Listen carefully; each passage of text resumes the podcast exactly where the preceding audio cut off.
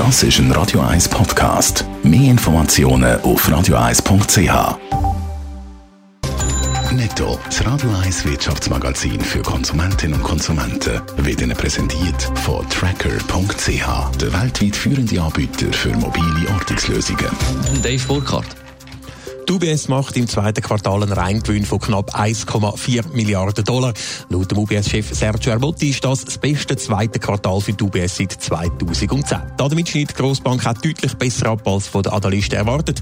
Ihre Prognose ist bei 990 Millionen Dollar gelegen, also fast eine halbe Milliarde tiefer. Weniger gut ist es im Logistikdienstleister Kühne und Nagel gelaufen. Der Nettoumsatz und auch der operative Gewinn haben im zweiten Quartal zwar können gesteigert werden. Der reine Gewinn ist aber leicht um 1,8 Prozent auf 382 Millionen zurückgegangen. Das ist der zweite Rückgang hintereinander.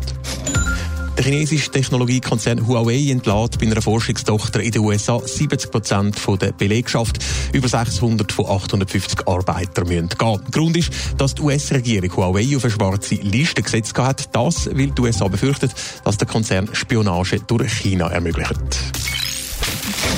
Äh, nur der UBS läuft 2019 gut bis jetzt, auch am Zürcher Schokihersteller Lind und Sprüngli, Dave Burkhardt. Ja, das Produkt vom Schokihersteller mit Sitz in Kirchsberg am Zürichsee, die gehen dieses Jahr fleissig über den Ladentisch.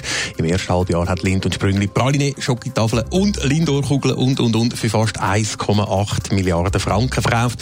Laut der Mitteilung ist das im Vergleich zur Vorjahresperiode ein Plus von 5,4 Prozent und entspricht einem organischen Wachstum von 6,2 Prozent. Weiter heisst es, im stagnierenden Schokimärkten Märkten sei das ein gutes Ergebnis für das erste Halbjahr 2019. In allen strategisch wichtigen Märkten sind Anteile dazu gewonnen worden. Und das Problemkind in den USA, Russell Stover, hat sich erholt und den Umsatz dank neuen Produkten wieder können steigern Also gute Zahlen bei Lind und Sprüngli, dass das so bleibt, wird fließig investiert. Ja, unter anderem auch in der Schweiz. So ist vor knapp zwei Monaten das Olten ein Lind Cocoa Center zu Olten eröffnet worden. Der 30 Millionen Franken Bau ist ein klares Bekenntnis zum Standort Schweiz und soll beim weiteren Wachstum von Lind und Sprüngli natürlich weiterhelfen.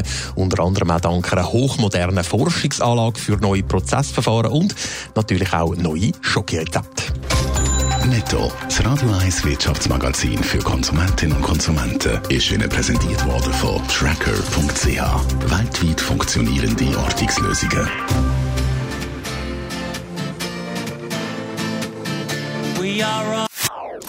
Das ist ein Radio 1 Podcast. Mehr Informationen auf radio1.ch.